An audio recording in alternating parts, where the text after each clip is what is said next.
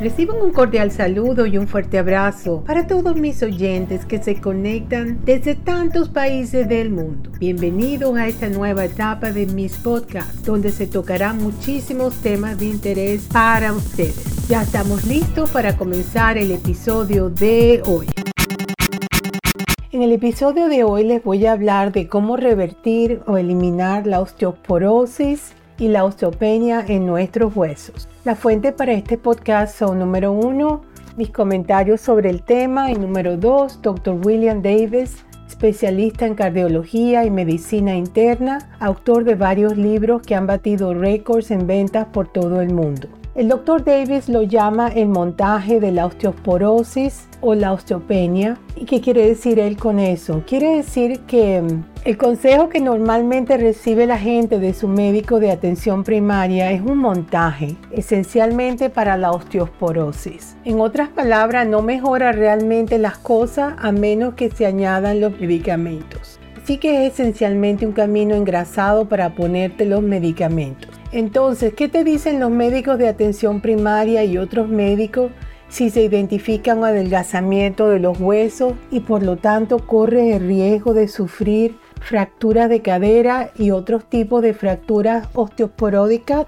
¿Qué quiere decir eso? Estas fracturas osteoporóticas. Bueno, cuando nos hacemos esa pregunta, te dicen que tomes el calcio. ¿Verdad? Si incluso mencionan la dieta, dicen cosas como reduzca las grasas saturadas y coma granos integrales saludables y luego puede que mencionen la vitamina D. Normalmente diciendo cosas como que 400 unidades al día son suficientes, a veces 1000 unidades y a veces 2000 unidades. Normalmente ni siquiera comprueban sus niveles de sangre o aceptan niveles anormalmente bajos de 25 hidroxic vitamina D. Luego proceden a recetar medicamentos como Boniva, Atonel, Fosamax, Reclas, que tienen algunos efectos secundarios bastante desagradables, como la muerte del hueso de la mandíbula, que requiere una amplia reconstrucción de la cara y la mandíbula o la muerte de la parte del fémur, del hueso del fémur, que es el hueso del muslo, igualmente muy doloroso y muy dramático este procedimiento. Cambia su vida, muy mala cosa suceder y son carísimos, así que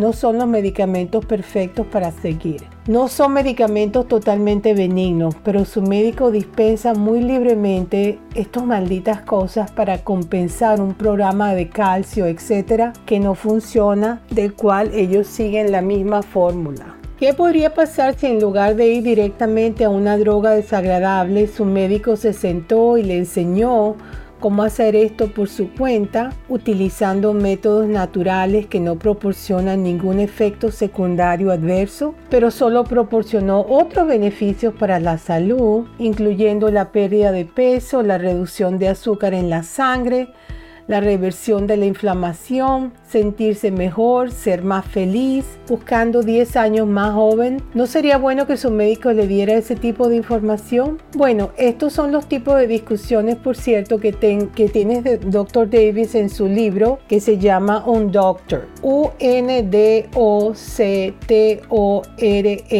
Así se llama el libro, que quiere decir no modificado, no alterado, es algo auténtico el significado en español. ¿Por qué el sistema de salud te ha fallado y cómo te puedes, cómo te puedes convertir más, mucho más, más sabio que tu propio doctor? De eso se trata el libro. También acabo, acaba de llegar aún más lejos y añadir varias dimensiones a sus, a sus páginas web con una membresía del libro este On Doctor del Círculo del Dr. Davis. O sea que por una membresía anual, 15 em, dólares al mes, tienes acceso a cantidades de información y sobre todo también de una vez a la semana, este videollamada de Zoom con el Dr. Davis es, excelente. Yo soy parte del, de ese círculo del Dr. Davis. Pero aquí le voy a dar un punto de partida para que se ponga en marcha si su médico le dio mala información sobre cómo revertir el adelgazamiento de los huesos. No tomar calcio suplementario es lo primero que debe hacer. En primer lugar, no tomamos calcio. Déjame decirte por qué. Como cardiólogo, se ha demostrado que el calcio aumenta el riesgo de ataques al corazón. Así que si usted toma calcio como suplemento, Parece que hay un aumento de calcio en el torrente sanguíneo que aumenta el riesgo de muerte súbita cardíaco y del ataque al corazón. Así que esa no es una buena solución, ¿verdad? Y de todas formas nunca ha funcionado. El calcio no ha demostrado aumentar la densidad ósea ni disminuir las fracturas osteoporóticas. Por lo tanto, es una idea muy ineficaz que se toma el calcio y se espera que vaya a los lugares correctos, no los lugares equivocados como las arterias y las válvulas del corazón, que esto hace que se produzca el, infarto porque realmente lo que hace es taparlas y, y, no deja que la sangre pase. Por lo tanto, es una estrategia defectuosa, no usamos el calcio, vitamina D, no usamos el calcio, dice el doctor David en sus uh, comentarios, pero él dice que la vitamina D, 25 hidro, vitamina D de 60 70 NGML. Usa la vitamina D, pero no le damos ciegamente una dosis X y luego aceptamos valores anormales bajos. Apuntamos al nivel sanguíneo ideal de 25 hidroxivitamina D de 60 a 70 nanogramos por mililitro, lo que típicamente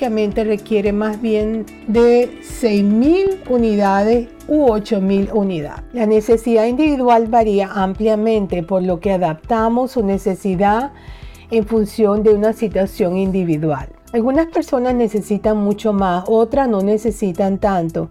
Así que, ¿por qué dar una talla única para todo el mundo? Dice el doctor David. Y tiene sentido eso que dice, ¿verdad? ¿Por qué no utilizar la dosis que le convenga? Es fácil de hacer y eso aumenta la absorción intestinal del calcio. Conseguir la vitamina D solo aumenta la absorción intestinal de calcio de tu dieta, de alimentos como el brócoli y las espinacas y la corrizada cultivar la flora intestinal, cultivamos la flora intestinal y cuando lo haces bien añadiendo cosas como probióticos multiespecies de alta potencia para sembrar tus intestinos y luego alimentas a los microorganismos con fibras prebióticas y complementas tus probióticos con cosas como alimentos fermentados con lactato. Cuando lo haces bien, las especies adecuadas aumentan la absorción de calcio del intestino también añadiendo el efecto de la vitamina D. Eliminar todo el trigo y los granos y también eliminamos el trigo y los granos. Al eliminar los trigos y los granos estamos permitiendo la absorción del calcio. Eh, cuando estamos hablando de trigo estamos hablando de todo lo que son. La gente cree que cuando se dice trigo se refiere al pan. No, al pan nada más no. Galletas, todo lo que contenga trigo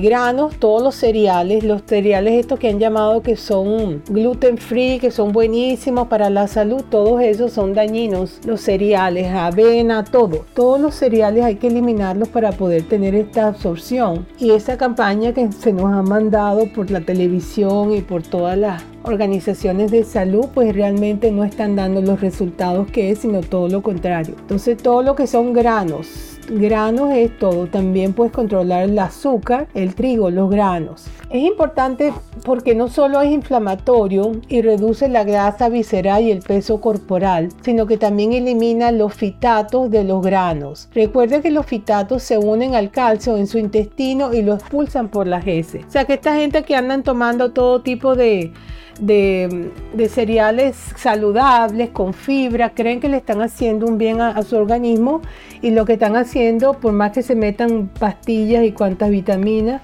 los están, los están desechando por las heces. Así que cuando se eliminan los granos hay un aumento dramático en la absorción de calcio. Solamente con eliminar los granos y el trigo empezamos nosotros, nuestro cuerpo, al aumento del calcio sin necesidad de tomarlo y nunca tomarlo a través de la leche. Eso tampoco. Ponga todo esto junto, la vitamina D que aumenta la absorción de calcio, el cultivo de una flora intestinal más saludable que aumenta la absorción de calcio y luego también eliminar los granos que también aumentan la absorción de calcio y por cierto también debe reducir la pérdida de calcio en la orina que se llama calciuria.